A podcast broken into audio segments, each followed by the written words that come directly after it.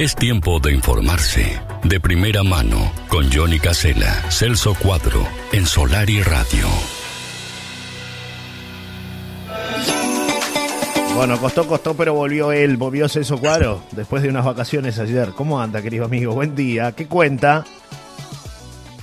Bueno, ya no lo tengo. Lo tenía y no lo tengo. ¿Qué pasó? ¿Qué tocó Celso Cuadro?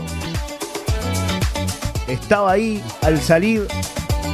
Y bueno, algo que tocó, ¿no? Evidentemente. Veníamos bien, pasaron cosas. 11 de la mañana con 8 minutos en todo el país. La gente que se está conectando con nosotros a través del WhatsApp en el 098 111 97.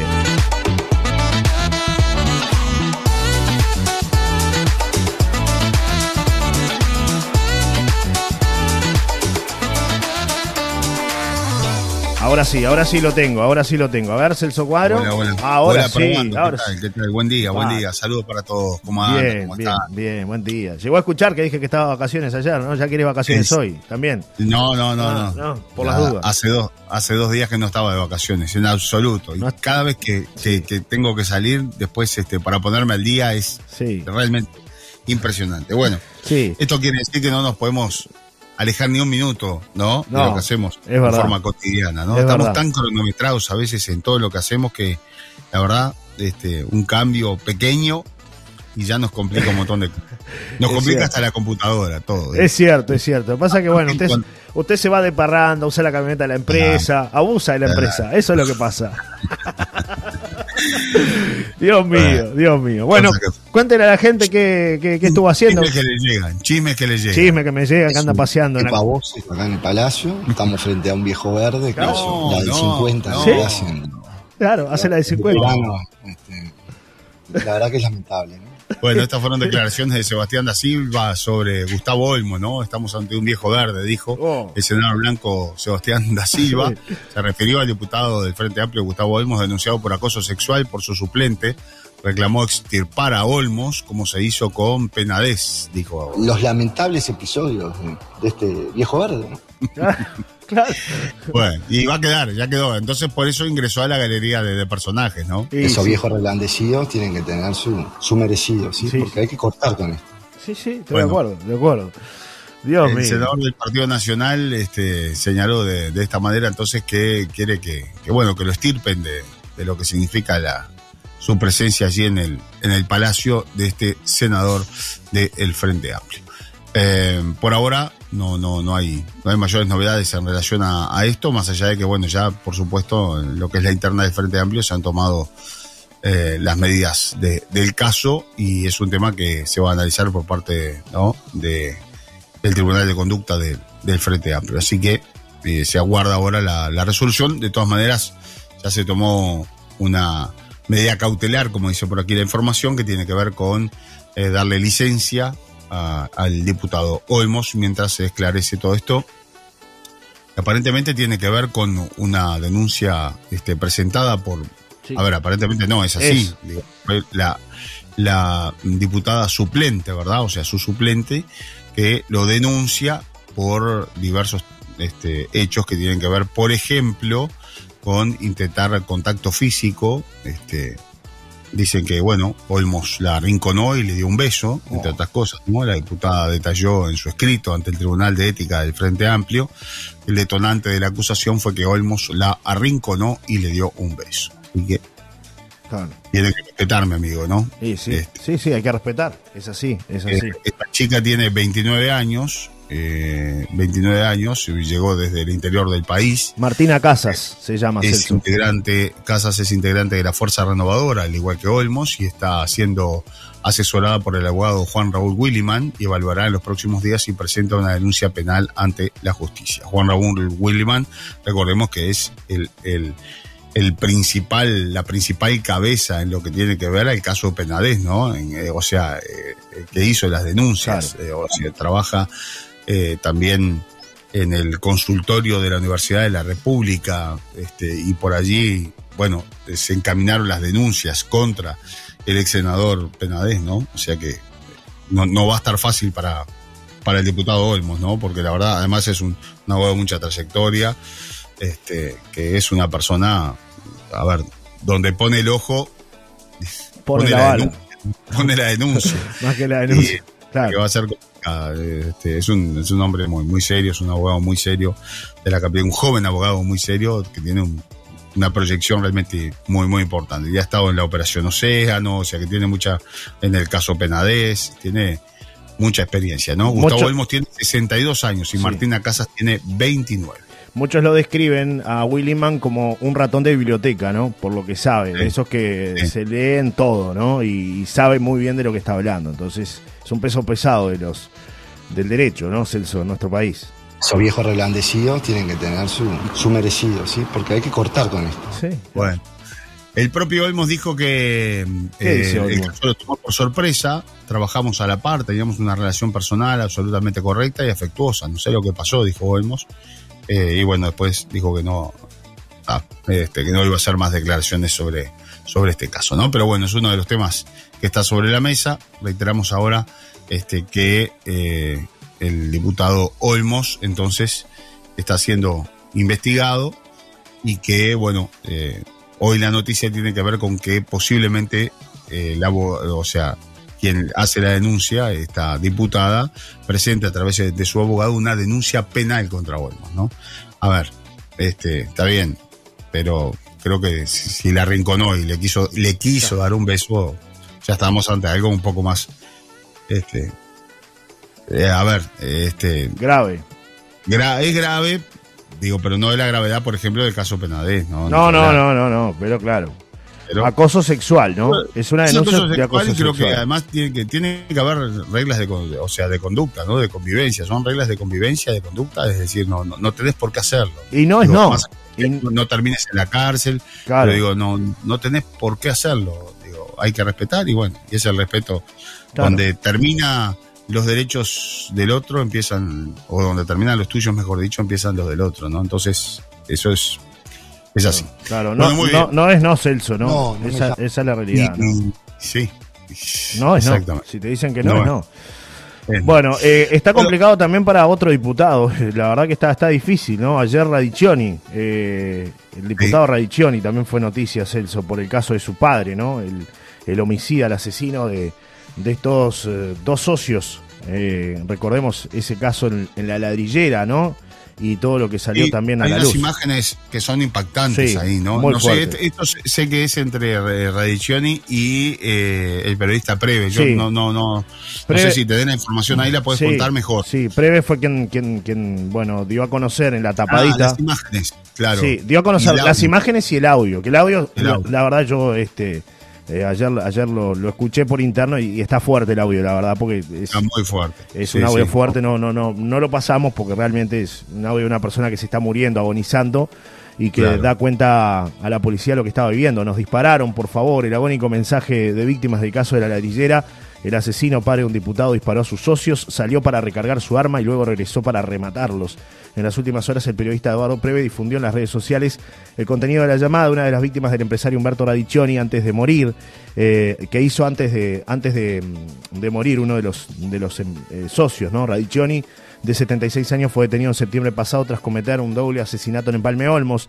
El crimen ocurrió en una fábrica de ladrillos en, que las víctimas y victimario eran socios. En la grabación de la llamada se aprecia como uno de los hombres, herido y con notorias dificultades para hablar, se comunica con el 911 para pedir ayuda. El audio demuestra que la atención recibida no es del todo eficaz eh, de todo eficaz lo, que desearía esta persona que llama, ya que la funcionaria no percibe que está hablando con un herido y pierde segundos vitales en repreguntas. En la misma grabación se escucha la voz del asesino que al regreso, de regreso al lugar insulta a las víctimas y las remata sangre fría eh, entre los gemidos de, dolor de los agonizantes. ¿no? Su hijo, te, eriza la piel escuchar ese, ese audio. Realmente, ¿no? Su hijo, diputado blanco, tras el crimen pidió desalojo de fábrica de socios asesinados por el empresario. ¿no? Bueno, el audio este, ya se dio a conocer en las redes sociales.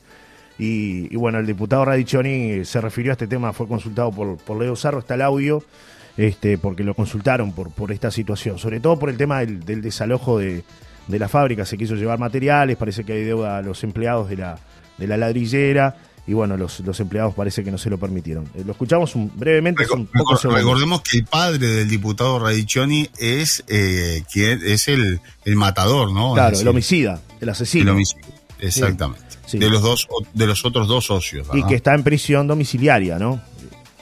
Esa, es, esa es la, la, la, otra situación. Y por la edad, por el estado de salud y todo. Claro, claro. Eh, y el diputado Radichoni decía esto cuando fue consultado por Leo Sarro. sea que salió hoy de Preve de que su padre está con prisión domiciliaria. ¿Qué piensa contestar al respecto? Está en la justicia eso. Está en la justicia. ¿Y es verdad que usted mandó retirar los materiales de la, de la planta? Donde... No, yo no tengo nada que ver con la ¿Usted es dueño de la planta? Sí, pero no tengo nada que ver con, con los materiales ni con la empresa. ¿Y qué pasa con los trabajadores? Tenemos que entrar a joder ellos. Gracias. Se fue rápido, ¿no? Radichoni como que evitó la, evitó la conversación con, con Leo Sarro, ¿no? Se notaba un poco molesto además a Ray Johnny eh, cuando lo, fueron este, a encarar. No es fácil, ¿no?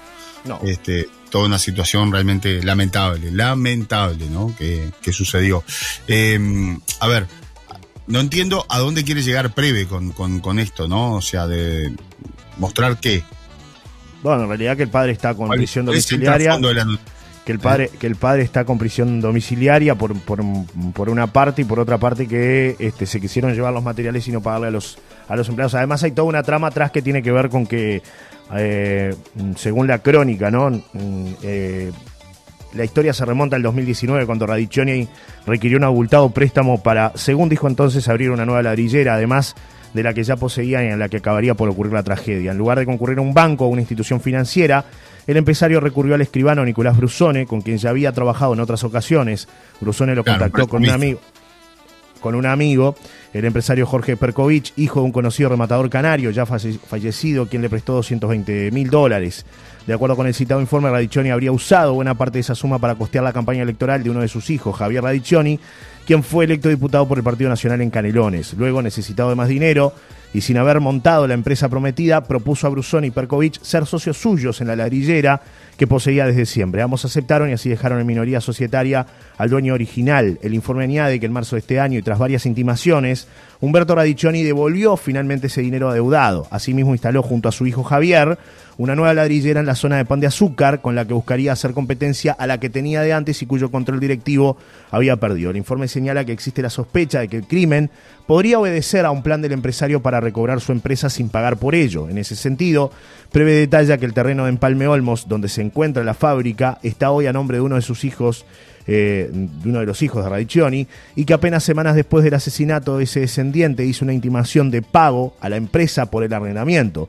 Con dos socios asesinados y uno arrestado, la empresa estaba cerrada y no pudo pagar, razón por la que el acreedor intentó llevarse la mercadería. Más de cuatro camiones con remolque como compensación. El retiro de la mercadería fue impedido por el personal de la ladrillera, a quienes también se les debía el dinero. De acuerdo con Preve, durante el intento de desalojo, uno de los hijos del homicida mostró el contrato y en el documento él figuraba como socio no su padre. Bueno, esto es lo que intenta demostrar Preve, ¿no? Un poco la trama que habría detrás de este crimen que involucra a la familia Radiccioni, Celso.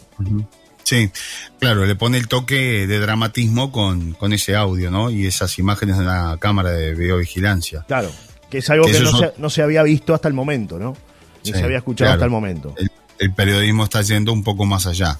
Tengo mucho respeto por Preve, ¿no? Lo conozco y además sé que es, es, una persona seria también, pero bueno, eh, a veces este tipo de cosas porque está bien la, noticia, ¿no? O sea, la denuncia, eh, digo, me parece perfecto. Lo que de repente por allí a veces no nos cierra un poco es el tema de, ese audio que, es realmente escalofriante, ¿no? Una persona que se está muriendo y bueno, y ahí de, que de ahí surge otra noticia, porque quizás pues, lo podemos analizar por otro lado, por un lado está eso, lo que sucedió y lo que ya la justicia está actuando, pero por otra parte lo que sucedió en ese momento cuando este hombre llama el 911 y vemos la precariedad con la que lo oh, atiende. Es tremendo ¿no? Sí, es tremendo. Realmente te pone más nervioso lo que está pasando que la mujer. Eh, eh, parece una cosa de película, ¿no? Sí, sí, cuando, cuando uno llama al 911 y. Eh, muy bien, y, la persona. ¿Y usted está herido? ¿Y dónde está herido? ¿Y, y, dónde es su.? o sea, a ver. ¿Y en qué lugar? ¿Y dónde? Y, Nombre que una persona se está muriendo, ¿no?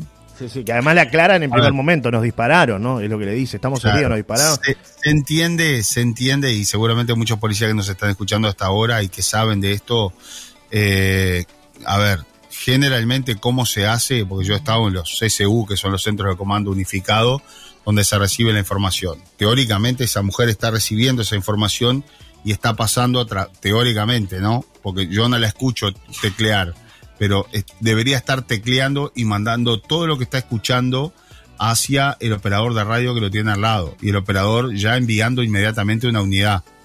¿Cómo funciona el sistema? Es así. Yo no escucho que esta mujer haga eso, pero de repente estoy equivocado. Por eso, la verdad, me, me, cuesta creer mucho y además el, el tono, ¿no? O sea, de, la, de la, o sea, poco profesional también, ¿no? Y dígame, ¿y cómo está la cosa? Y no, no, tremendo. Claro, Parece una, parece que llamas a una comisaría de, del interior. ¿Dónde es? No, y lo de mi casela, no, lo de Celso Cuadro, y, y cruzando la calle y a media cuadra de Tarlá, ah, bueno, bueno. Sí, sí, ya vamos, vemos, ya vamos para ahí.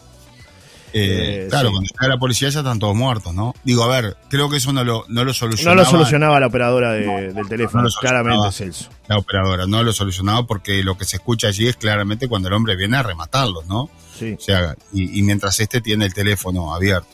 Eh, pero bueno, este, me parece que se, seguramente esto será motivo de análisis porque tiene que ser mucho más profesional y digo, lo que se trata generalmente de hacer, eh, los operadores están preparados para eso, es de mantener la persona, darle tranquilidad de que la unidad ya está yendo para ahí y tratar de mantenerla al teléfono el mayor tiempo posible.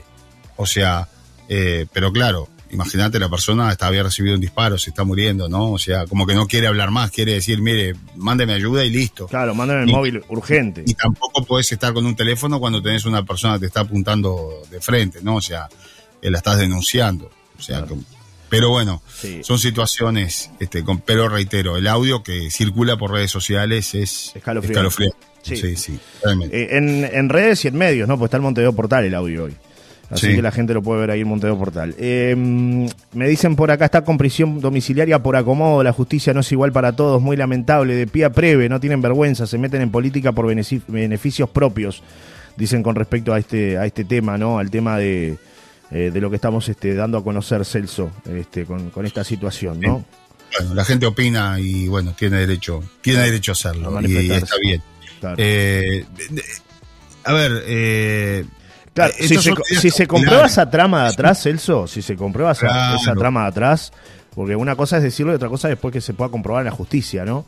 Este, pero si se comprueba toda esa trama es un verdadero escándalo, Celso, ¿no? A ver, a ver, eh, no hay duda de que este hombre fue y mató a estas personas. o sea, con lo cual tenés dos homicidios, en Uruguay no se suman las penas, con lo cual, o sea, la pena, es, puedes matar a 10 como puedes matar a uno, la pena es, es agravante, tenés un agravante, pero no, no se suman las penas, es decir, no son, no son 20 años porque mataste a fulanito, más 20 que mataste a menganito, más ¿se entiende? Es una sola pena, serán 25 por el agravante o el máximo, llega a los casi 30 años, eh, ¿no? A los 30. Sí. O hasta más. Eh, pero bueno, lo cierto es que después se discuten lo que son las medidas cautelares, que las medidas cautelares son aquellas de, eh, esperando lo que es el juicio, con lo cual este hombre va a ser enjuiciado y seguramente va a ser eh, condenado porque es un, delito, o sea, está clarísimo que él, o sea, están las grabaciones, están las filmaciones, está todo, pero bueno, tenés que tenerlo mientras se lleva adelante el proceso de investigación, darle las garantías, las garantías del debido proceso, con lo cual esta persona ahora está en, prisión domiciliaria porque seguramente, eh, a ver, se demostró que era una persona mayor, de determinada edad, eh, y que no iba a obstaculizar ninguna investigación porque las dos personas están muertas, con lo cual, o sea, no hay nada que, no hay ninguna trama más allá del tema de, después de los negocios que ellos tenían, ¿verdad? Pero me refiero al homicidio puntualmente. Sí. Eh, y bueno, y demostraron seguramente que tiene algún problema de salud y, por la edad va a su casa por el momento. Pero esto no, no quiere No termina acá, claro, no es una condena, Celso. Exactamente, no es una condena, son medidas cautelares. Eh, allí el abogado defensor dice, mire, tiene tanta edad, tiene problemas de salud, no se va a escapar, no se va a ir del país, no va a pasar, o sea, no hay riesgo de, fuga, que es lo que la justicia, este, la, la, justicia evalúa dos cosas fundamentales, que no te vayas del país, o sea, que no, no riesgo de fuga, o que no entorpezcas la investigación. Es decir, por ejemplo, si hay un hecho que no está muy claro, que puedas interceder, como estás libre, puedas interceder este, para tratar de cambiar todo lo que significa después las pruebas que se puedan utilizar en tu contra en un futuro juicio. Con lo cual, entonces, eh, la justicia determina o de repente una gravedad, por ejemplo, un femicidio, si estás acusado de un femicidio, pero que no está muy claro, vas a la, vas a la cárcel. O sea, esa medida cautelar por la gravedad del hecho. En este caso, por ejemplo, es un hecho también muy grave, pero bueno, reitero que está bastante claro. O sea, que el hombre mató a, a estas dos personas. Con lo cual, no, esto no va a evitar que él vaya a la cárcel, seguramente. ¿no? Claro. Bien, eh, hay otro tema que tiene que ver con la hermana de Penadez. La fiscalía tiene indicios de que la hermana de Gustavo Penadez fue parte de la trama. La mujer tuvo una participación activa en diferentes acciones que su hermano llevó adelante para investigar a las víctimas, Elso, ¿no? Otro, eh, digamos, otro condimento más para el caso Penadez, ¿no? Y ya son varios eh, los involucrados y, las personas que están siendo investigadas, ¿no? Por, por esta estafa procesal, así lo dijo la, la eh, fiscal, ¿no?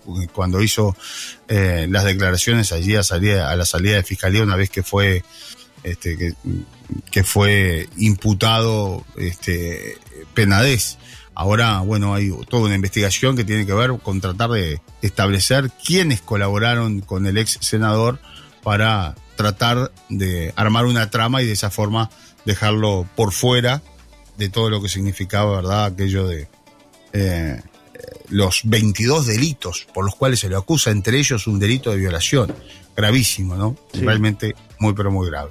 Así que bueno, se suma una parla más. Ahora eh, investigan a la hermana. Eh, evidentemente, Penades movió todo, ¿no? Todos los hilos, absolutamente, ¿no? Es decir, no quería dejar nada librado al azar. Le salió mal, muy mal.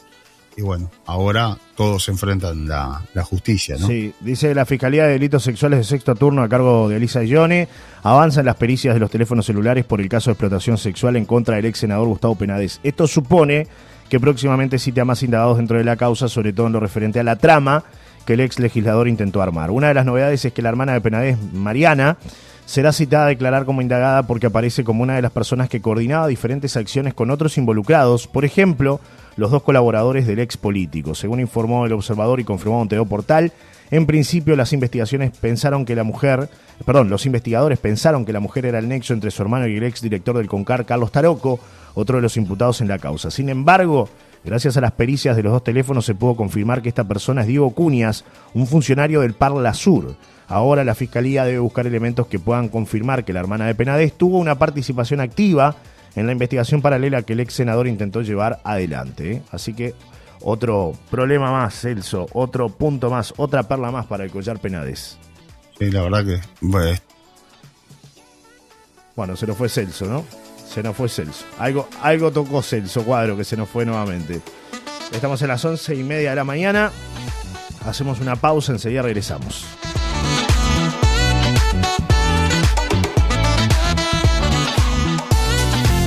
Presentó estos minutos Pinturas Combina.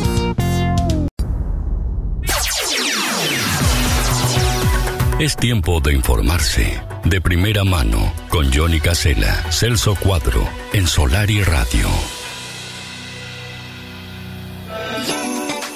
Bueno, y eso que el amigo vino a instalar el 5G y no se nota, ¿eh? Celso, adelante, te escucho. A ver ahora.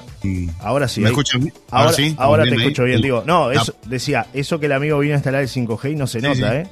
Sí, lo escuché, lo escuché, tremendo. Eh, bueno, lo más insólito nos pasó que fuimos a la conferencia de prensa donde dijeron, bueno, saquen sus celulares y fíjense que ahí ustedes ya les vamos, les va a mostrar que tenemos el 5G.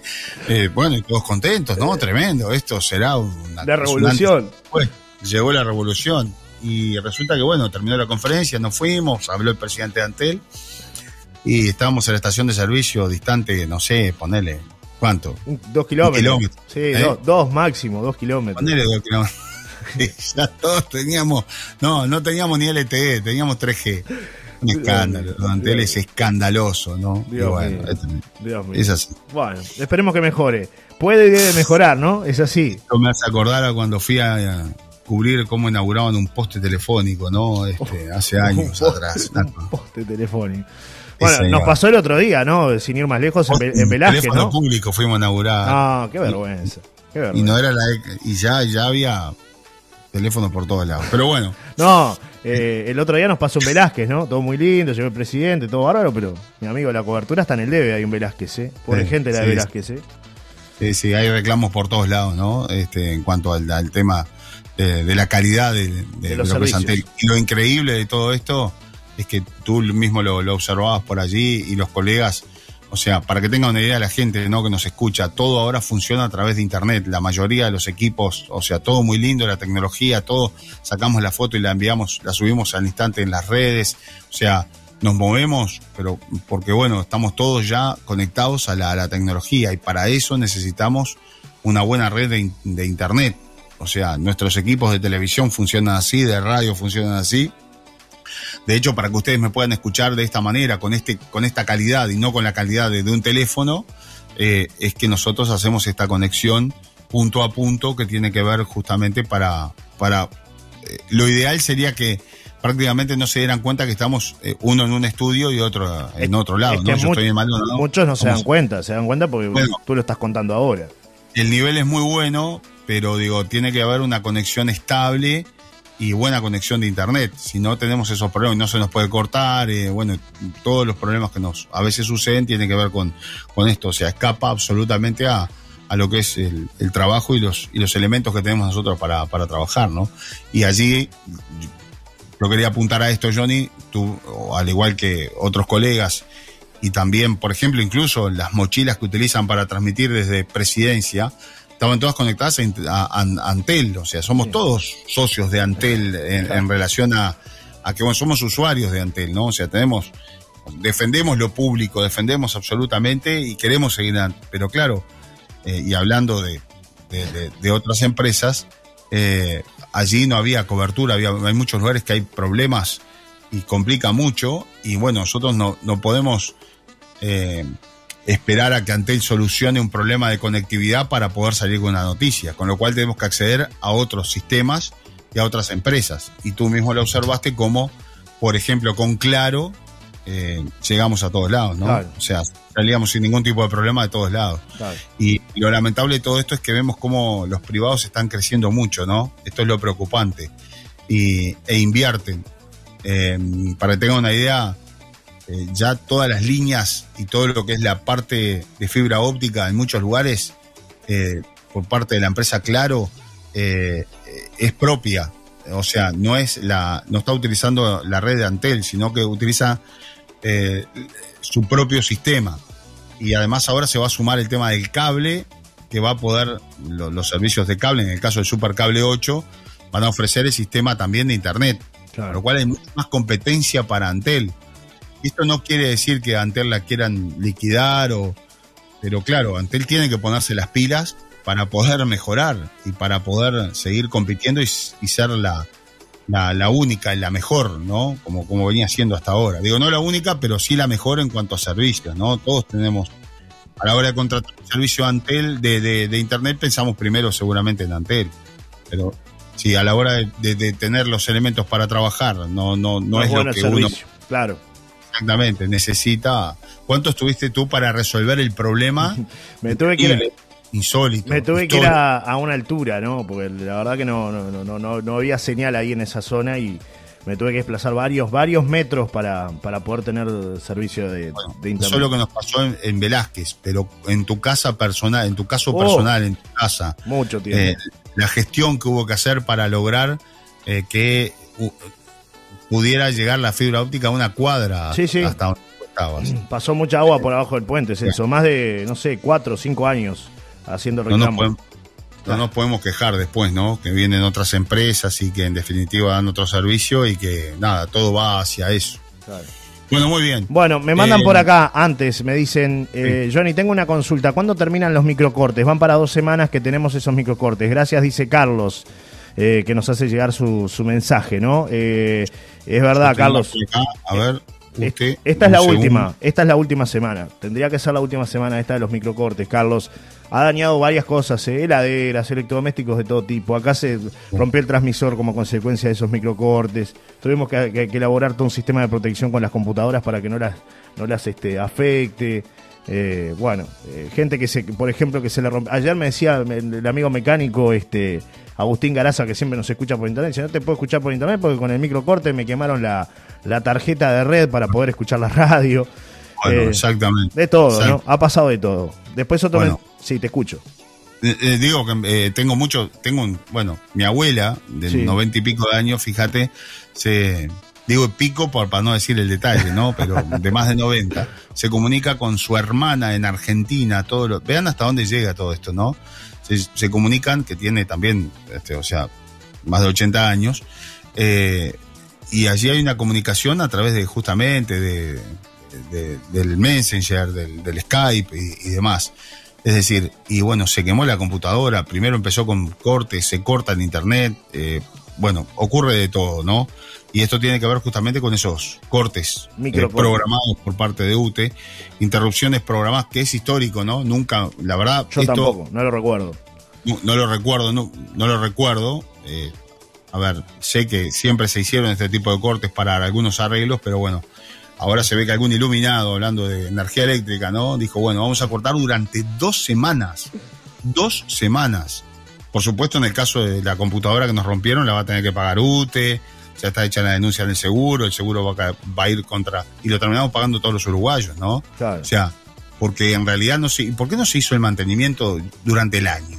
O sea, hay que hacer, eh, a ver, acá, acá en Maldonado, en Punta del Este, ¿vos te pensás que UTE va a cortar durante dos semanas hacer esos microcortes? Que está bien, no molestan, no deberían de molestar, siempre y cuando no te rompan algo. no te, no te eh, reseteen las cosas, porque en realidad se resetea todo y, cambia todo. Tenés que estar actualizando todo lo que, sí. lo que ocasiona justamente un corte. Pero voy a leer el comunicado, Johnny. ¿Sí? interrupciones programadas de servicio La Paloma Rocha, microcortes de escasos minutos. UTE pone en conocimiento de la población de La Paloma y zonas aledañas que en las próximas dos semanas, a partir del lunes 20 de noviembre, habrá que habrá de realizar eh, microcortes del orden de tres minutos al inicio y al final de la jornada, a las 6 de la mañana y a las 17 horas respectivamente. Estas breves interrupciones previstas obedecen a la realización de trabajos para la prevención de fallas impectivas de temporada de verano cuando se incrementan sensiblemente los consumos. Las tareas de mantenimiento y mejora serán sobre la línea que alimenta la estación de distribución ubicada la intersección de las rutas 10 y 15. Las zonas afectadas son Laguna de Rocha, La Paloma, La Guada, Costa Azul, Arachaña, La Pedrera. UTE agradece la comprensión de los clientes que serán afectados por estos trabajos que procuran optimizar la calidad de los servicios eléctricos. Está perfecto eh, y, bueno, y todos queremos que, por supuesto, no haya cortes de energía eléctrica en plena temporada y demás. Pero ¿quién me soluciona los problemas?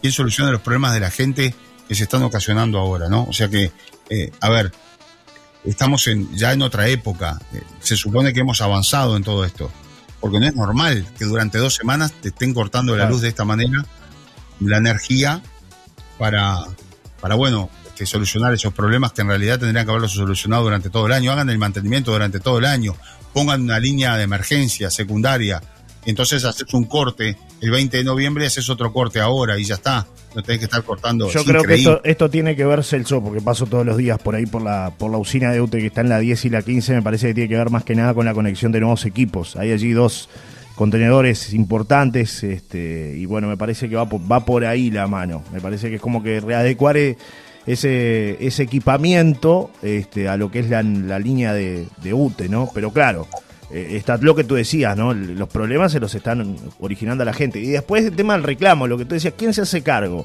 El otro día hablé, con un técnico eh, este, que me decía él que hizo un reclamo porque tenía un ciber antiguamente, hizo un reclamo porque le quemaron tres o cuatro computadoras también a raíz de un problema, una falla eléctrica de UTE, y que se cansó de hacer el reclamo y pasó de oficina en oficina y perdió mucho más tiempo de lo que logró, porque no logró nada, no logró que resolver el problema, ¿no? Porque después usted decía, bueno, pero el problema es suyo porque las computadoras no tienen la aislación necesaria y bueno. Terminó en nada, mi amigo, es así. Nadie se Bueno, hace se cargo. han, se han quemado freezers, se han quemado heladeras, se han quemado computadoras, bueno, Sí. transmisores de radio, un montón de cosas. Bueno. Eh, vamos cerrando por acá. Mañana Sí. vamos a hablar sobre este tema de los copamientos que tienen máxima alerta la policía de Maldonado, la de Rocha y la de Canelones, porque no está claro por allí esta banda de copadores que eh, dan sus golpes los días martes de noche. Ah, los martes. bastante rara, extraña. Ya el año pasado ocurrieron algunos hechos, después se cortó y ahora otra vez ya es el segundo hecho Oh. de estas características que se registran en las últimas horas, reitero, aquí en Maldonado. Celso, Mañana- el último mensaje. 4 grados la actual temperatura a esta hora, Sí. mucho calor aquí en Maldonado. El último mensaje dice, yo creo que sí, que la quieren liquidar, hay intereses privados ahí con mucho peso. Una joda todo con respecto al tema de Antel, ¿no? Y el, Sí, sí. y el mal servicio que se está brindando. Bueno, nos vamos, Celso, hasta mañana. Hasta Bueno. mañana, saludos para todos. Buena jornada. Te iba a decir buen descanso, pero sé que no vas a descansar, en ¿no? Palacio, estamos frente a un viejo verde que hizo la del 50, lo que hacen los, eh, los, los veteranos. Dios este, Dios la verdad que es lamentable. ¿no?